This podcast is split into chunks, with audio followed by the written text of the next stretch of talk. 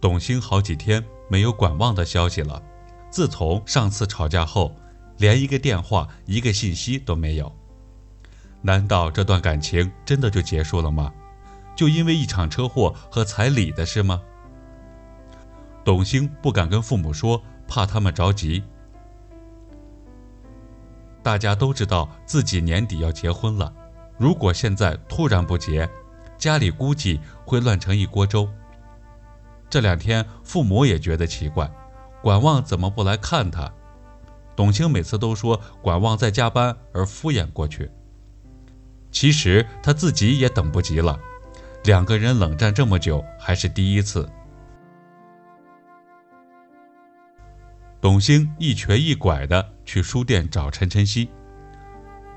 他边走边思考婚姻的问题。这次车祸也许是对他们婚姻的一个考验。越想，董卿越觉得管望根本不适合做丈夫。可是自己年纪又不小了，谈了四五年的恋爱，不再结婚，再从零去寻找，他想都不敢想。这时，董卿撞到了刚走过来的莫志宇，他们两个人同时来到书店。莫志宇看到他，马上扶他进了书店。董卿看着他，有些发呆。他想，怎么自己最爱的人不关心自己，反而要陌生人来嘘寒问暖？和管望相比，莫志宇年龄还比他小三岁呢。相比之下，管望为人处事就差太多。此时的董卿又想到了当初自己是怎么爱上他的，现在却找不到他身上的优点。难道约会看的电影好看，或者是约会吃饭餐厅的饭菜特别香，或者是情人节的巧克力特别甜，或者是他的甜言蜜语让他陶醉？以前管望可是对自己言听计从，鞋带开了他都会蹲下来帮自己系鞋带。真的是体贴又周到。可如今是怎么了？不就是被车撞了吗？就被嫌弃的彩礼都可以取消，自己现在已经不是他心里的宝了吗？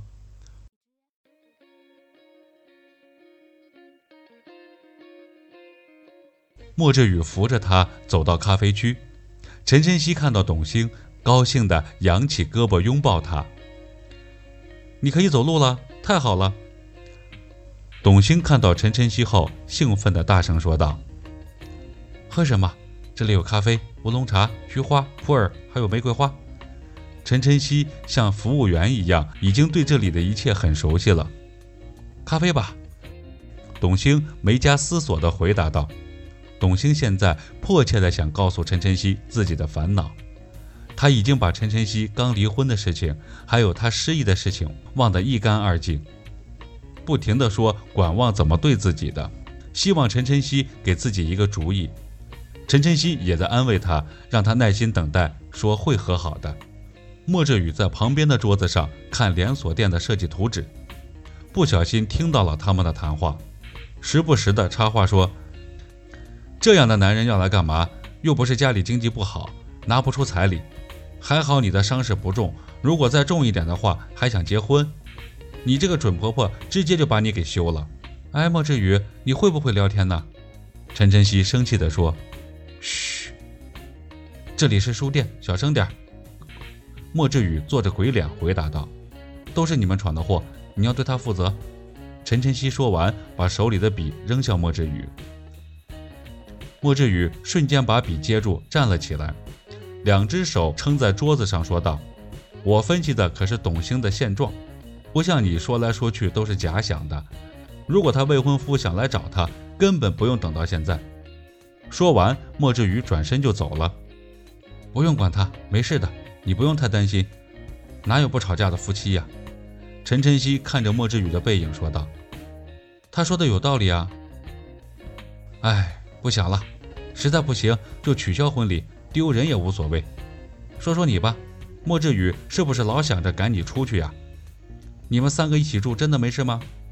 没事，我睡莫小春房间，他睡书房。莫志宇每天非常忙，他白天去公司上班，晚上还要忙着自己书店的事情。那还好，跟你说啊，他哥哥莫小春人很好，可以说简直非常优秀。我从来没遇到过这么完美的人，他懂得特别多。陈晨曦面带春风地说道：“等等，你是不是爱上他了？”董卿紧张地问。“哪有，我是欣赏一个人。不可能，看你的表情，还有动作，还有讲到他的时候，你的眼睛都会发光。